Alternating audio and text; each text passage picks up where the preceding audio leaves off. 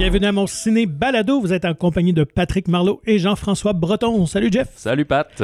Alors, euh, ben, on a un épisode spécial dédié au l'excellent film, on doit le dire, on doit le souligner parce qu'on l'a vu tous les deux. Tout à fait. Arsenault et fils de Raphaël Ouellette. Donc, on aura euh, le réalisateur, scénariste et réalisateur avec euh, nous en entrevue, ainsi que deux des comédiens du film. Ouais, les deux euh, frères principaux, si on veut, très opposés, Guillaume Cyr et Pierre-Paul Alain. Pierre-Paul qui marque aussi un, un retour au cinéma et euh, devant la caméra, si on veut, depuis quelques années. Guillaume Cyr qui enchaîne les projets, on va d'ailleurs en parler avec eux.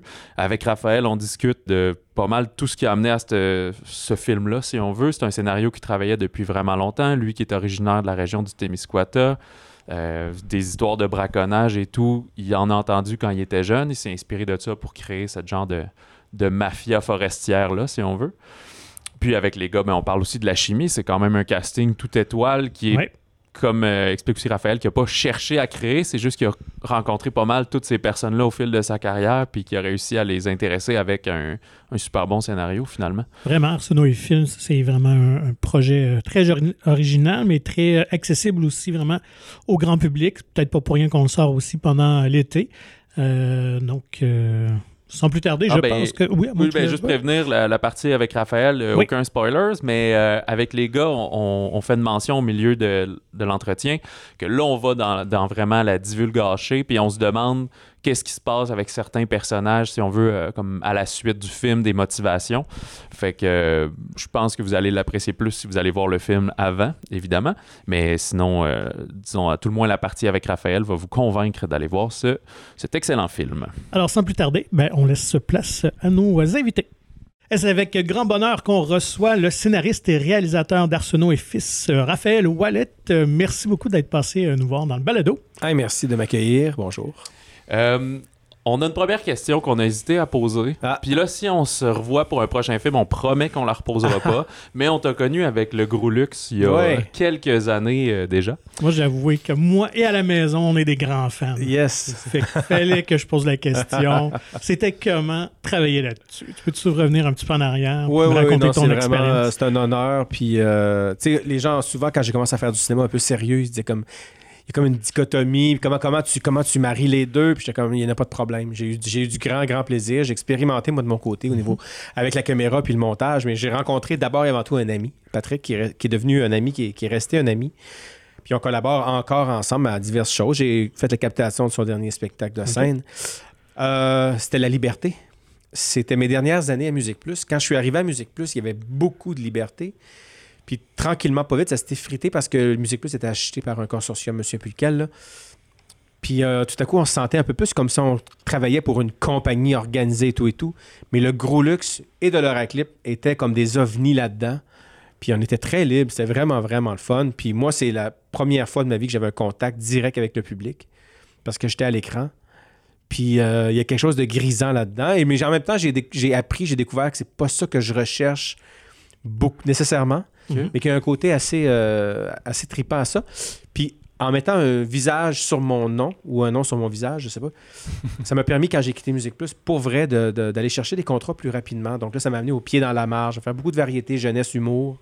Continuer à collaborer avec Louis-José, Patrick, Cathy Gauthier, Dominique Paquette. Donc, ça a été que du positif. Puis euh, on m'en parle encore, euh, je dirais pas régulièrement, mais souvent. C'est super.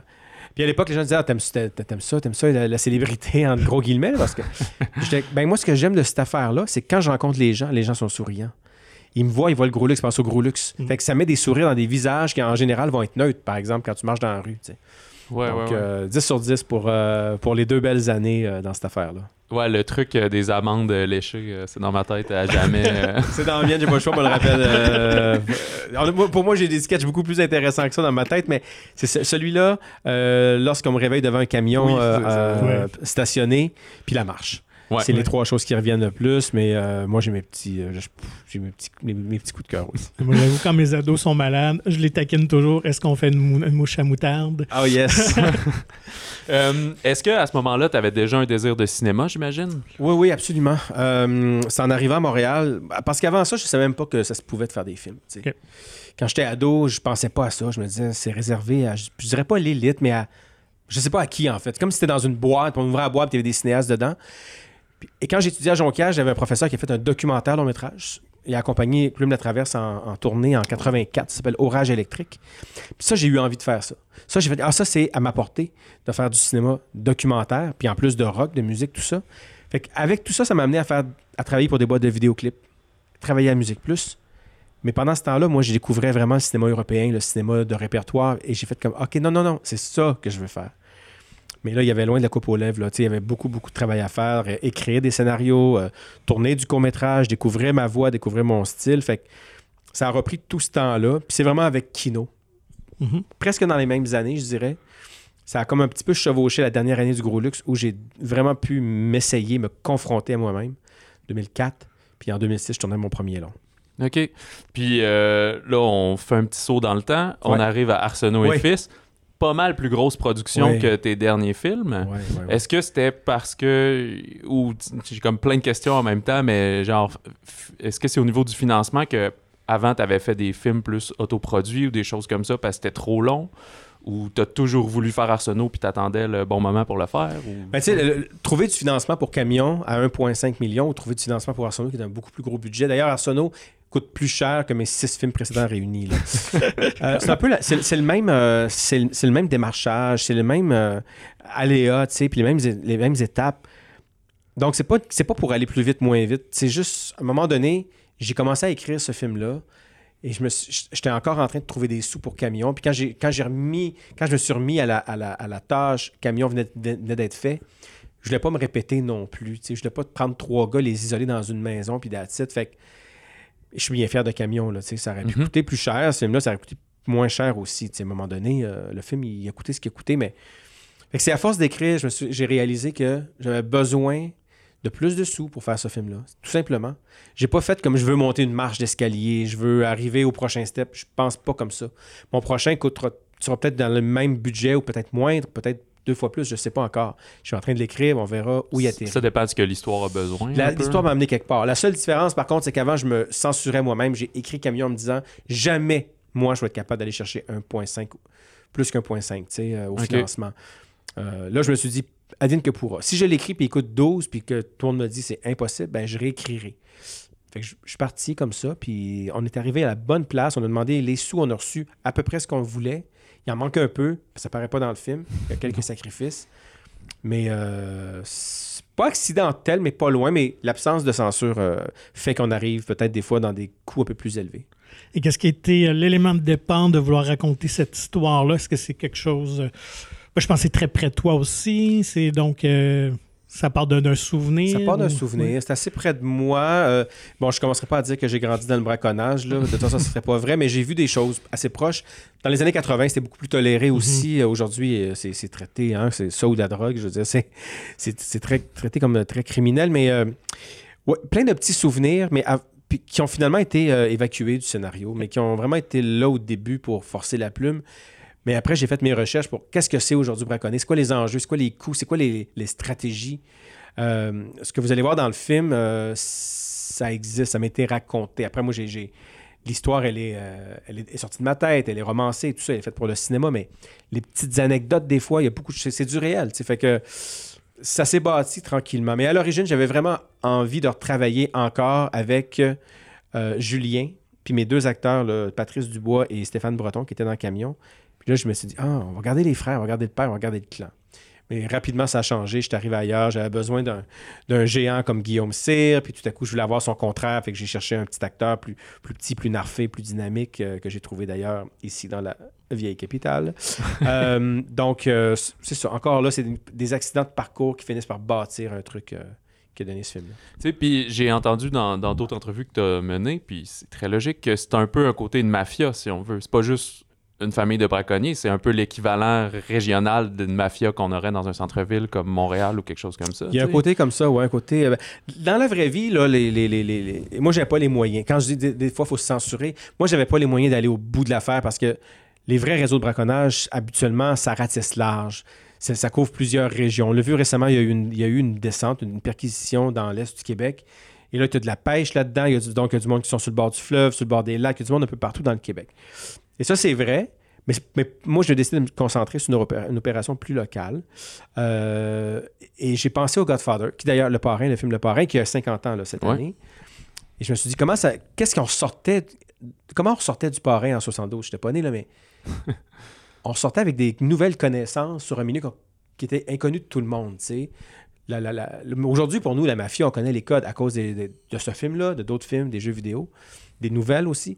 Mais euh, à l'époque, on, on découvrait le- le- le- qu'est-ce que ça veut dire ce bec-là, le poisson dans le journal, euh, comme- la, la hiérarchie, La tête euh, de cheval. la tête de cheval. Donc, tout ça, on le découvrait. Fait que je me suis dit, ah, est-ce que je suis capable d'insuffler un peu ça dans mon film? Si quelqu'un arrive puis connaît rien de la chasse ou encore rien du braconnage, est-ce que je peux donner. Est-ce qu'il peut partir du film avec quelques nouvelles connaissances ou nouvelles curiosités? C'était un peu le but. Donc, cette comparaison avec la mafia, c'est un peu dans ces eaux-là que je l'ai faite par le passé. Puis t'avais-tu une version, justement, style mafia, qui durait 2h25 avec des cousins, puis des mariages, puis plein d'affaires? ou... Il n'y avait pas de mariage. Mais oui, ça- il y avait l'expansion partant en Ontario. Il y avait, oui, il y avait, il y avait quand même un réseau euh, en parallèle un peu ami. Puis il y avait aussi un réseau un peu plus de. Parce qu'il y a ça aussi, hein, les braconniers. euh, et même les chasseurs, même quand ça ne braconne pas, il y a de la rivalité des fois.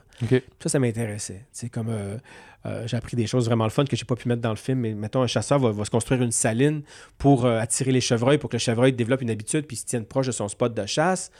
Ben, des fois, il va y avoir des rivaux ou des jaloux qui vont venir souiller les salines. OK. Puis là, je me disais, comment, tu sais? La meilleure chose que tu peux faire, c'est mettre de l'essence. Parce que les chevreuils vont jamais revenir. Jamais, Ouais, ouais. jamais revenir. Puis là, j'étais comme, ah, c'est intéressant, mais ça n'a jamais, jamais réussi à rentrer ça dans l'histoire. Qui sait, peut-être qu'un jour, il y aura une télésérie. On pourra y aller en profondeur. Mais non, c'est c'est certain que j'allais jamais avoir les sous, ni, euh, ni cette ambition-là sur 1h45 ou 2 heures de, de tout raconter. Ouais. Mais euh, oui, il y, a eu, il y a eu quand même un petit peu... C'est un peu plus large au début, le spectre. Ouais. OK. Mais c'est pas... euh, Est-ce que c'est pas sur le... Sur scénario, c'était déjà coupé euh, au moment du tournage? là? C'est Ah pas oui, sur oui, le absolument. plateau? Là. Oui, oui, oui, non, non, euh, très tôt à part ça, j'aurais jamais envoyé ça euh, aux investisseurs, c'est certain. D'ailleurs, c'était quoi le plus gros récit euh, scénaristique auquel tu as été confronté, là, que- qui était moins évident à trouver peut-être? Euh, dans les défis, mettons, Ouais. ben, moi, c'était de garder euh, une, une vraisemblance, une crédibilité. Je pense que vraiment, un des défis, c'est d'être, de demeurer réaliste puis intéressant. Parce que, par exemple, la police, parce que, bon, dans le film, je veux pas vendre toute le punch, mais la police doit intervenir à un moment donné. Puis quand le film, les gens regardaient le film au début, là, dans mes premiers montages, comme, mais pourquoi ils tirent pas sur, pourquoi ils tirent pas dans le top, pourquoi ils tirent pas sur les pneus, pourquoi il n'y a pas des tapis à clous, pourquoi il y a... Et ça marche pas comme ça, tu sais, ça marche pas comme ça, la police, il y a, il y a plein, on l'a vu même avec la tuerie à Ulvad, là, euh, au Texas, les policiers font pas ce qu'ils veulent, ils attendent des ordres souvent, tu sais, puis il y a tout un, un protocole. Moi, j'ai voulu l'observer dans mon film, mais ça fait pas très cinéma. fait que rendu en montage, on a dû tricher un peu.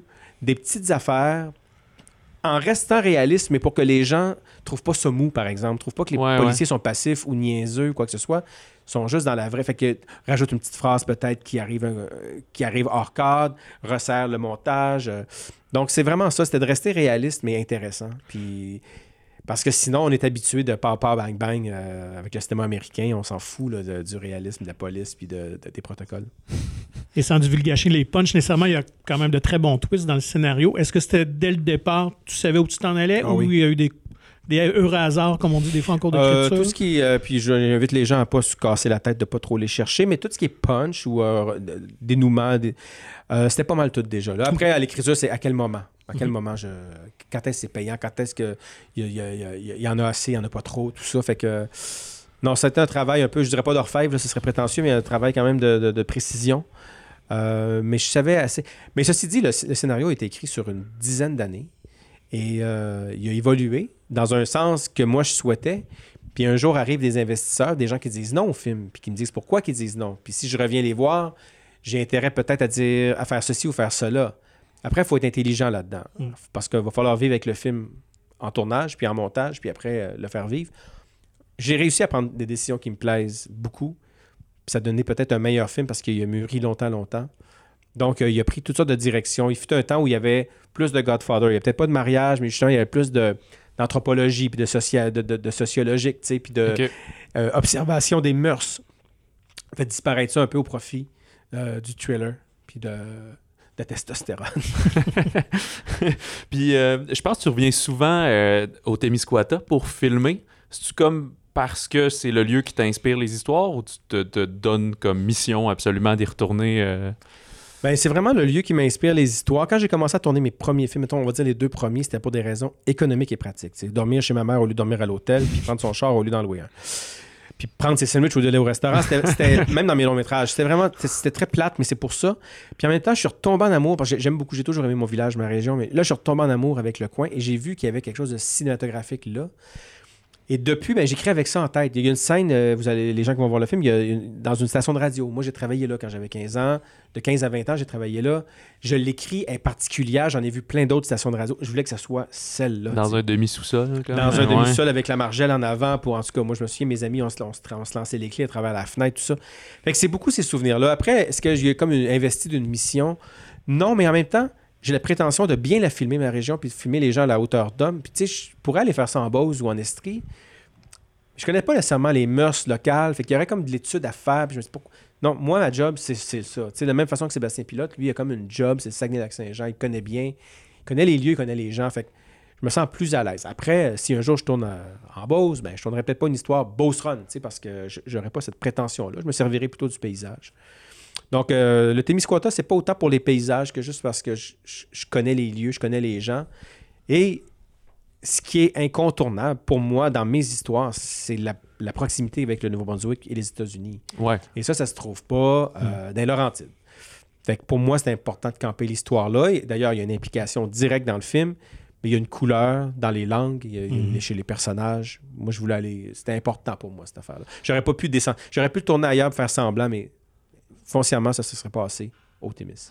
Puis il y a le garage comme tel qui est assez, ben pas iconique, mais unique si on veut. Lui, c'est en Estrie, je pense que vous l'avez Ouais, à. Bolton. C'est difficile à trouver, vraiment difficile. Tu avais en tête comment tu voulais que le garage soit, puis... Ouais. euh, Ouais, il manque même une petite. Il, manque, il, il- il coche pas partout. Il manque une coche. On a pas, tu vois, là, quand je parle que ça aurait pu coûter un peu plus cher, j'aurais voulu un grillage tout le tour de 8, 12, 10, Ok, 12 pieds ouais, avec ouais. un petit barbelé même. J'aurais voulu vraiment les gars plus parano. C'est correct, ça fonctionne bien. Euh, mais il coche, c'est le seul qui cochait autant de cases essentielles euh, à l'histoire. Puis euh, on a cherché beaucoup, puis curieusement, je l'ai trouvé sur Google Maps. Parce qu'on a fait vraiment le Témis au complet. On a fait autour de, de Magog, Bolton. on a fait. On a vra- puis, même dans le coin de, l'amiante, Black Lake. Quoi, Mines, Mines. on est allé voir tout ça vraiment. Puis on n'a jamais trouvé. Souvent, les garages sont sur les rues principales aussi. Ils sont entourés. Mhm. Moi, je voulais un garage caché dans le bois. Il n'y a pas de tant que ça. Fait qu'à un moment donné, je me suis mis, j'ai fait comme garage, Québec, province de Québec. J'ai regardé tout un par un. Quand il était moindrement pas pire, ben là, je zoomais out pour voir, il est à la bonne place? Puis quand je suis tombé sur lui, on est allé voir, puis le gars, il était euh, super gentil, il nous a accueillis. Puis ça blende bien aussi dans le paysage. Tu sais, si on avait été dans la région de l'amiante, euh, j'allais faire mon tour en repérage. Il y a des angles, il faut que tu évites parce que c'est clairement pas dans le Témiscouata. là. Ok, ok.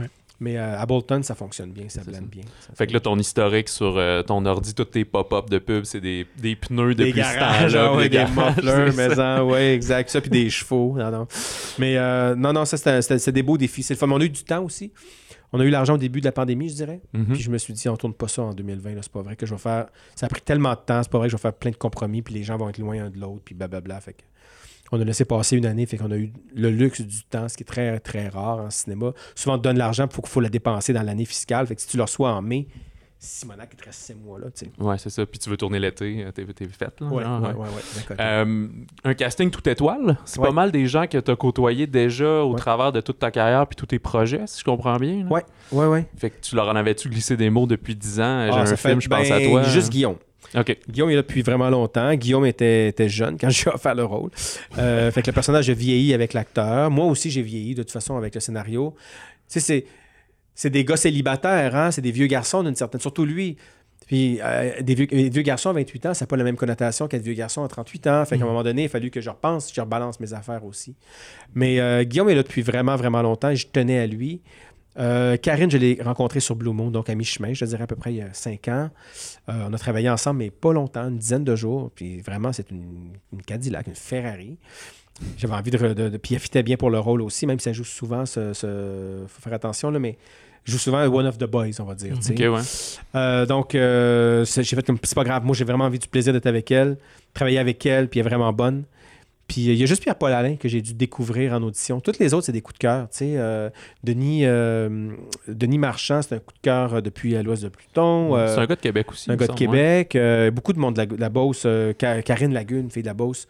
Coup de cœur que j'ai rencontré sur Rupture. Tout de suite, j'ai- le- son personnage était masculin à l'origine. J'ai fait que moi, je veux Karine, j'ai pas de place pour elle. Je transformé le personnage en personnage féminin. Euh, Micheline, évidemment, sur Fatal Station, comme Guillaume Cyr d'ailleurs, mais bon, je le connaissais avant. Julien sur mon film Camion. Il y a Luc Picard avec qui j'avais jamais travaillé. Luc Picard, euh, quand on m'a approché pour faire Blue Moon 3, je l'avais, j'avais pas vu Blue Moon 1 et 2, j'avais juste vu des petits bouts, j'étais comme, ben oui, je veux le faire, ça va être malade. Là. Puis là, je commence à écouter les épisodes, puis Luc est là-dedans, j'étais comme, waouh, j'ai travaillé avec Luc. Puis là, rendu à l'épisode, je sais pas quoi, mettons 8, il meurt. Ok. Ah, je travaillerai pas avec. fait que, Moi, euh, non, d'intégrer son fantôme, là. qui- ah, j'ai tout fait, j'ai demandé à Luc. Mais... Fait que, euh, non, mais c'est ça. Fait que Luc Picard, euh, fait que c'est tout étoile, mais c'est pas, c'est pas le souhait de personne. Ça, je, je- je le répète souvent, c'est pas parce que je veux me justifier, mais je trouve ça important de le dire. C'est vraiment les la meilleure personne dans, la bonne personne dans la bonne chaise, le meilleur acteur, la Ouais, meilleure ouais, actrice ouais. pour le rôle. Vraiment, je le pense. C'est eux que je voulais. Ils ont dit oui. Euh, je, je suis complètement heureux de ça. Puis Pierre-Paul, ben, quelle découverte. Je veux dire, il avait mis sa carrière en veilleuse pour des raisons personnelles. Peut-être qu'il va exprimer lui-même, on verra, mais il, lui, lui, il cochait encore. Lui, il a coché partout. Contrairement au garage qui manquait une, une case ou deux. Lui, il les a toutes cochées. C'est assez incroyable. Puis euh, bon, c'est devenu un ami, puis euh, c'est une super rencontre. là. Donc, tu portes deux chapeaux, tu es scénariste et réalisateur. Comment tu euh, réconcilies les deux? Parce qu'on sait que sur un tournage, le réalisateur doit faire des compromis nécessairement, ça vient avec. Est-ce que tu es, très ouvert ou c'est difficile pour toi de- d'accepter des changements? ou euh, Comment tu, tu gères ce, ce double, double rôle? Ben, on a parlé de Musique Plus d'entrée de jeu, tu sais, puis avec mon expérience en documentaire, puis avec Musique Plus, puis avec les productions petit budget comme des films kino, puis des vidéoclips, j'ai appris à faire du compromis, j'ai appris à m'adapter avec les intempéries, les imprévus, euh, tout ça. Donc, euh, je navigue bien là-dedans. Il suffit aussi d'être euh, assez intelligent pour se préparer d'avance, pour pas, pour pas monter des grands châteaux de cartes qui risquent d'être détruits durant la nuit. Fait que je mets en place des choses avec lesquelles j'aurais pas besoin de trop compromettre. Ça, c'est euh, pour moi, ça fait partie de mes forces. Après, j'ai toujours écrit mes scénarios, à l'exception de Goura Veana, mon sixième film, qui est un film plus urbain, anglophone à Montréal. Euh, c'est pas la première fois que je porte les deux chapeaux. Même qu'avant, j'ai, aussi porté le chapeau du producteur et du directeur photo, et éventuellement du monteur. Donc, euh, euh, un, armée d'un seul homme. Là. Euh, donc, maintenant, je suis vraiment content d'avoir des acolytes, puis d'avoir des une productrice extraordinaire qui, qui m'accompagne, qui me guide, qui me ramène à l'ordre aussi, qui travaille, qui, qui est dans ma tête, puis je suis dans sa tête. On est en même, on est en même place, on travaille pas un contre l'autre. Il y a des histoires, des fois, de réalisateurs avec des Mhm. producteurs, mais. Donc, ça, ça va très bien. Sur, le- sur, le- sur l'affiche, sur le, sur le générique du film, euh, en général, quand on, quand on signe le scénario, on écrit un film 2. Mais aujourd'hui, tout le monde écrit un film 2. Tu sais, même quand ils n'ont pas écrit le scénario, souvent ils vont écrire un film 2. Mais moi, je tenais à pas me distinguer, mais à dire, pour moi, le geste d'écriture qui a été tellement long, j'ai envie qu'il soit souligné. C'est pour ça que je tenais à avoir écrit et réalisé. Je trouve qu'un film 2 dit- le dit encore moins que tu l'écris, alors que ça, aurait dit le contraire selon la, la théorie de l'au- de l'auteur avancée par les cahiers du cinéma dans les années 50. Mais je trouvais ça important de, de dire cette histoire-là vient de moi, sort de moi, sort de ma tête, de mon, puis mon imaginaire. Cette langue-là, je l'ai entendue, je l'ai observée, puis là, j'en rends compte aujourd'hui. C'était super important pour moi. Fait que c'est pour ça que les deux chapeaux, je les mets un peu de l'avant avec fierté là, ce tour-ci. Ben, écoute, les deux chapeaux te font très bien, Raphaël. C'est un excellent film. Ouais. Puis euh, merci pour ton temps avec nous aujourd'hui. Un grand plaisir. On a maintenant avec nous en studio les comédiens d'Arsenault et Fils. Ça fait deux des comédiens, euh, les deux Arsenault, les deux frères Guillaume Cyr et Pierre-Paul Alain. Bonjour, monsieur. Bonjour. Bonjour, soir. Bonjour. Ouais, on est comme manque les deux. Oui, c'est ça l'après-midi. Euh, ben, merci d'être avec nous euh, pour cet épisode spécial consacré à. Arsenault et Fils. Cool. Si on va au cœur de l'action, est-ce que vous êtes des chasseurs? vous? Pierre-Paul, oui. Ouais, j'ai chassé. C'est pas mal l'activité que je faisais avec mon père, ça, à 12 ans. Il, m'a dit prends un arc puis tire sur un chevreuil. OK, fait qu'à la, à la vieille école, là, Ouais, pas, pas au gun. Non, c'est ça, c'était à l'arc euh, à 12 ans. C'est quand même, euh, quand même stressant. Quand tu descends de ton arbre en pleine nuit, puis la seule chose que tu as pour défendre, c'est un arc. Là. Ouais, OK. Sur du chevreuil, genre? Ou... Ouais, on OK. chassait, euh, chassait le chevreuil à, à l'arc. On faisait des compétitions aussi. Là. Mais euh, ouais, c'était très. euh, je le répète tout le temps parce qu'il y a des gens qui ne pas sur la chasse, un peu contre ça, mais nous autres, on mangeait pas vraiment de, de viande rouge. C'était notre chasse. C'était le chevreuil qu'on chassait. Qu'on mangeait, puis on n'a jamais accroché de tête sur euh, sur le dessus d'un char. Ouais, c'est ça. Non, non, c'était pas ça la fierté. Aller au, euh, voyons, au, au dépanneur comme à station-service puis braguer avec euh, le- ouais, la belle bête. Moi, j'ai beaucoup joué à Deer Hunter. euh, Ah ouais? jeu vidéo. C'est aussi excitant que celui de pêche, le jeu. euh? Euh, oui, il est très cool. Ben, en fait, euh, les nouveaux, euh, il y a la portion pêche. Ah, ok. Ah ouais, c'est la totale. Je me souviens en arcade, là, quand t'allais, Ouais. des fois les cinémas qui ont ça, puis j'étais comme, ouais, je sais pas si je mettrais 10$ dans Ouais, ce jeu-là, mais écoute, il y a du monde qui le font visiblement. Euh, Guillaume Raphaël nous mentionnait tout à l'heure euh, que euh, ça faisait longtemps qu'il te parlait de ce projet-là. Ouais. Euh, donc, tu as eu le temps de vieillir, parce que je pense que c'est une dizaine d'années finalement. Est-ce que tu y croyais à un moment donné où tu. euh, Ben, je, je, je, je continuais toujours de l'espérer parce que je- c'est comme je peux pas croire que Raphaël Ouellette veut que je sois le rôle principal de son film puis il se fera pas. fait que euh, oui, quand finalement on a eu les go, euh, on a sabré le champagne, là. Pas mal, ouais. mais non, j'ai jamais perdu espoir, mais, mais un moment donné, euh, un moment donné, c'est long. Puis un moment donné, tu te sens mal pour Raphaël parce que toi, tu fais juste savoir que ça serait ton rôle, mais tu sais, c'est lui qui l'a écrit, c'est lui qui l'a. C'est lui qui se croise les doigts à chaque année puis qui attend les réponses puis que. Ouais, non, on était, on était très contents. Tout le monde était très content pour Raphaël. Et très égoïste, moi, j'étais très, très content pour moi. C'est vrai. Une des premières choses que tu me dis en avant, c'est que tu sais pas comment t'es chanceux de le savoir, de l'avoir su après un mois. Ça fait 10 ans que j'attends. Moi, genre, t'es chanceux, mon petit maudit. Mais toi, justement, Pierre-Paul, t'es un des rares qui a eu un processus d'audition parce que Raphaël ne connaissait pas déjà la perle rare pour ce rôle-là. Comment ça a été? Ah, écoute, c'était. Moi, ça faisait pratiquement 5 ans que j'avais pas fait de rôle euh, comme ça. Fait que c'était do or die. Je vais vraiment. J'ai dit, je donne, je donne tout dans cette audition-là. Puis je me souviens qu'après la première audition, j'étais content. Je savais que j'avais bien performé. Mais on a quand même eu une deuxième audition. Puis on était peut-être comme 34, je pense, Oh, à même, auditionner. ouais. Puis c'était tous des bons acteurs. Puis euh, dans, dans le callback, on, on était juste quatre gars. Puis Raphaël nous a tous écrit un mot. Il dit Regarde, vous êtes là, vous avez tous une chance. Puis je peux faire quatre films différents. Donc là, c'était le stress. J'ai attendu deux semaines. Puis tu sais, avec la pandémie, je me suis trouvé une job à Québec. Puis il m'a appelé au travail. je peux pas le dire, tu sais, au travail tout de suite que je venais de Que tu un vas rôle, partir là. pendant trois Ah, ben oui, c'est ça, exact. Là. Je gardais ça dedans de moi, puis écoute, j'ai- j'ai- les genoux m'ont lâché. Là, c'était enfin je peux revivre là, ce que j'aime faire. Fait que- Et c'est comment se retrouver sur un plateau dans une scène avec Luc Picard, Julien Poulain et Micheline Langto. Ben, c'est assez exceptionnel. Ça, je le dis souvent en promo. Tu sais, je veux dire, c'est Karine Vanasse, Luc Picard, Julien Poulet, Micheline Langto. C'est c'est des, c'est des gens que je regarde euh, dans les films avant même que je devienne comédien, tu sais. Ouais. Fait que, ouais, c'est un petit peu, euh, c'est un petit peu 5 étoiles comme expérience, ouais.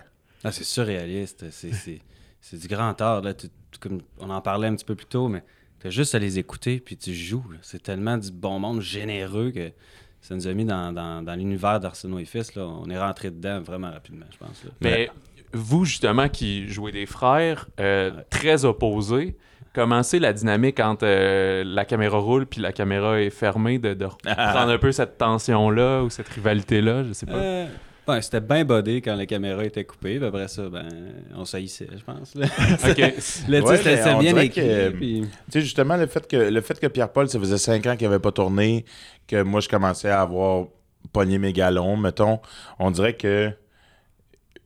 Pas, pas, pas, pas de prendre sous mon aile, Ouais. mais il y a eu une espèce de petit côté.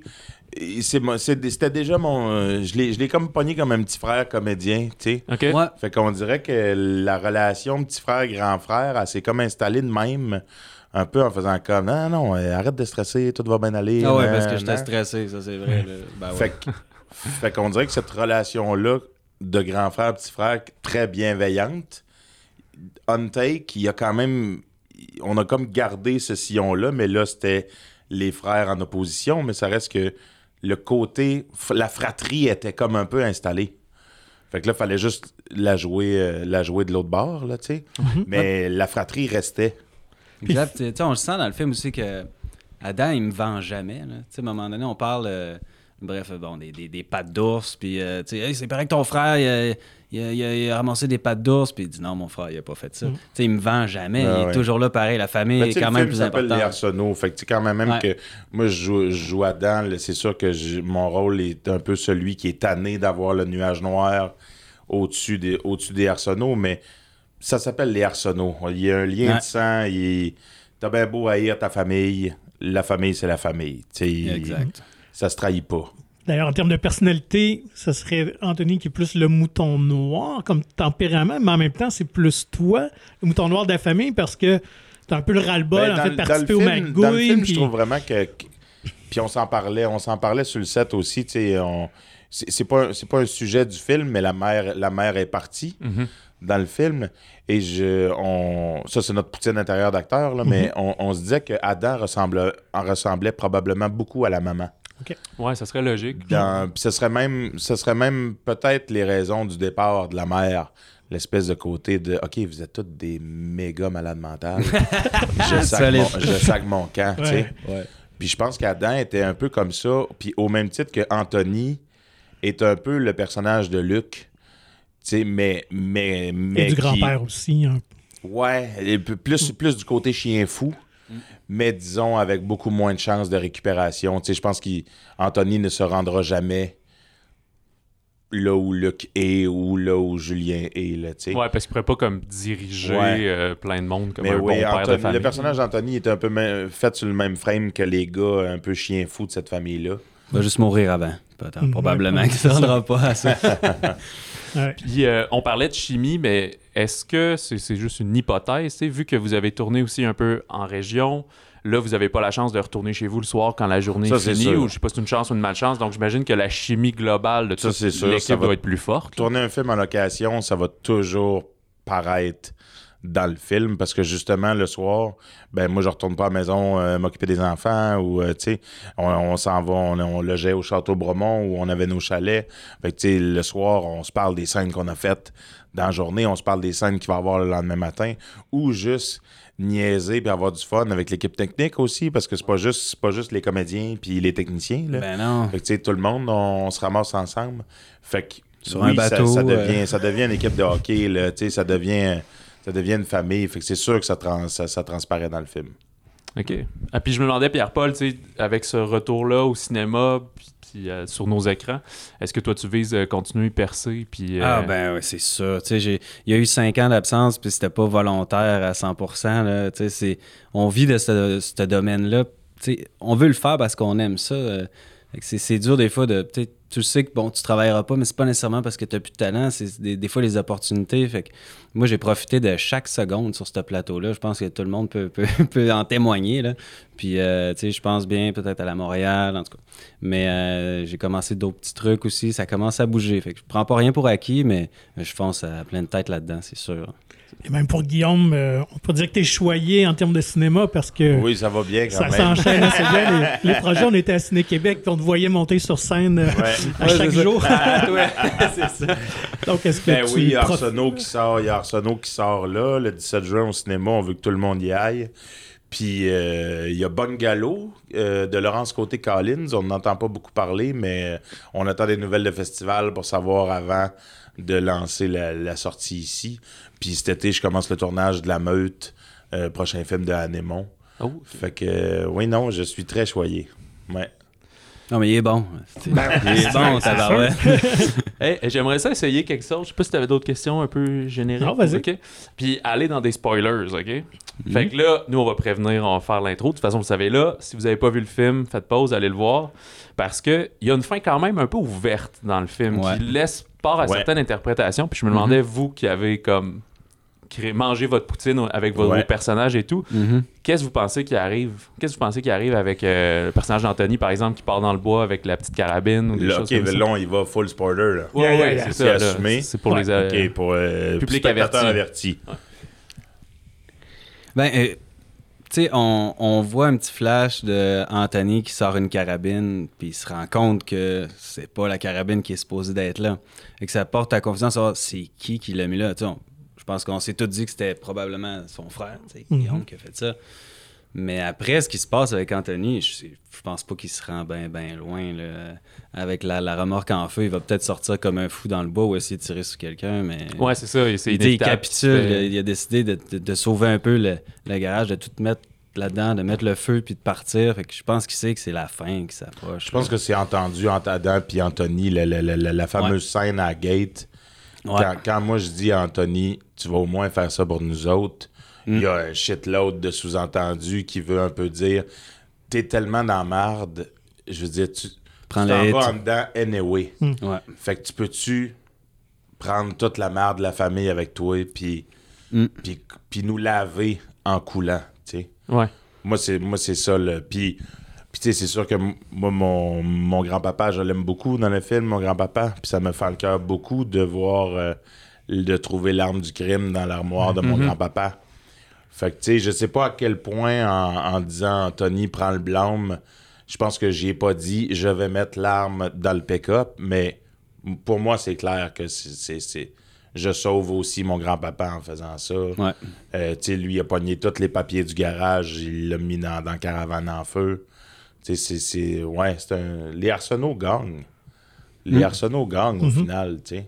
Mais penses-tu que le move de Adam qui, qui met le panache, c'est juste pour dire tu vois, il n'y a rien ici? Tu sais, comme euh, c'est un peu coquille de dire Ah, mais par, euh, rapport, par rapport vraiment à cette finale-là, je pense que je pense que c'est- cette finale-là devient un peu l'apogée de toutes les de toutes un peu les répliques que je lance au personnage de Karine de mets-toi pas dans la merde pour nous autres, on vaut pas à peine, on a ce qu'on mérite, on est des bandits, hostie. Il y a une espèce de côté. Je pense que hum, Raph, il, il le voyait aussi comme ça, il y a une espèce de, de côté. euh, Adam, il achète sa rédemption. là. Ouais. Il fait comme. Puis c'est un peu, un peu une bravade à- au personnage d'Émilie aussi, l'espèce de côté de regarde, il y en a rien qu'un coupable, puis c'est lui qui va te faire plus mal d'arrêter, puis c'est moi. Mm. Ok, ouais. Tu sais, il y a une espèce de côté de c'est moi qui l'a tué, l'orignal. Il- Vas-y, arrête-moi. Si, si t'es si t'es au- si t'es game, je sais que c'est ça qui, je sais que je suis celui qui va te faire le plus mal à arrêter. Ouais, Donc, ouais, ouais. vas-y. Tu sais, il y a une espèce de côté de OK, moi j'assume, je, je, je me sors, je me sors de cette affaire-là en, en me coulant moi-même. Puis voyons voir ce sera quoi la suite. là, tu sais. Puis euh, là, je sais pas si ça vous avez la réponse, mais tu sais, on comprend que le personnage d'Emily a travaillé dans plusieurs radios de région tout le temps, ce qui est quand même un Mhm. classique quand tu veux monter en radio. Ouais. Mais là, ça serait quasiment comme son cover à chaque fois, finalement, quand il y a des opérations, ou on- ça serait juste truqué pour que cette opération-ci, ça marche? Écoute, on rentre Ben, vraiment euh, dans le détail, ouais, des- seul- mais selon des- moi, mais ça, puis là, tu sais, on s'entend dans le, dans le gros spoiler assumé, là, mais, euh, mais euh, Raph a vraiment fait un très, très gros travail de recherche avec les gardes-chasse, puis les agents undercover qui travaillent pour les gardes-chasse, puis. Il y aurait un film à faire juste là-dessus, c'est vraiment spectaculaire leur affaire. Il y a vraiment du monde qui infiltre des familles puis des villages pendant un an et demi, deux ans pour pouvoir mener à une opération. Puis après ça, cette personne-là disparaît, puis le monde du village n'entend plus jamais parler de leur vie. Mais tu sais, c'est souvent du monde. faut que ce soit du monde sans famille, sans attache. Euh, puis ça, ça va loin, là. Ben, c'est ça, ça va euh, loin, être undercover, puis de, puis de, de, de- de se faire aimer d'une famille, parce Ouais. qu'il faut que tu gagnes la confiance, faut que tu gagnes la... Puis... euh, Tu restes détaché aussi. Ouais. là. Tu sais, on voit qu'elle en a- s'attache, euh, Émilie, dans puis le on film. parlait, Ouais, à ouais. des, on parlait à des vrais agents comme ça. Puis tu sais, vraiment, faut, faut, faut faire attention de pas dire leur nom parce que tu sais, c'est du vrai monde undercover. Puis il y a du monde que c'est rough parce que justement, tu tu- tu t'attaches pour vrai aux gens que tu infiltres. Tu te laisses prendre à ton propre jeu toi-même. là. Ça fait deux ans que tu côtoies, tu côtoies la même gang. Puis je veux dire, c'est pas toutes des. euh, je pense que c'est ce qui. Je pense que c'est ce qui trouble le personnage de Karen aussi, c'est que tu te dis, OK, je vais aller arrêter une gang de méchants. Ouais, ouais, ouais. Mais t'arrives, il y en a une méchante gang de bons gars là-dedans. Là. C'est ça, ils font font juste- des affaires méchantes, mais c'est pas juste des. C'est jamais Ah, noir ouais. ou blanc. là, C'est ça, exact. tout à Il est attachant, Adam. Fait que, euh, ben écoutez, euh, merci beaucoup les gars. Bon Ben, succès oui, ça euh, Merci à vous film. autres. Puis euh, on se revoit lors de votre euh, prochain projet, finalement. Ben, ce sera avec plaisir. Avec plaisir, les gars. Merci à vous. Merci. Yes.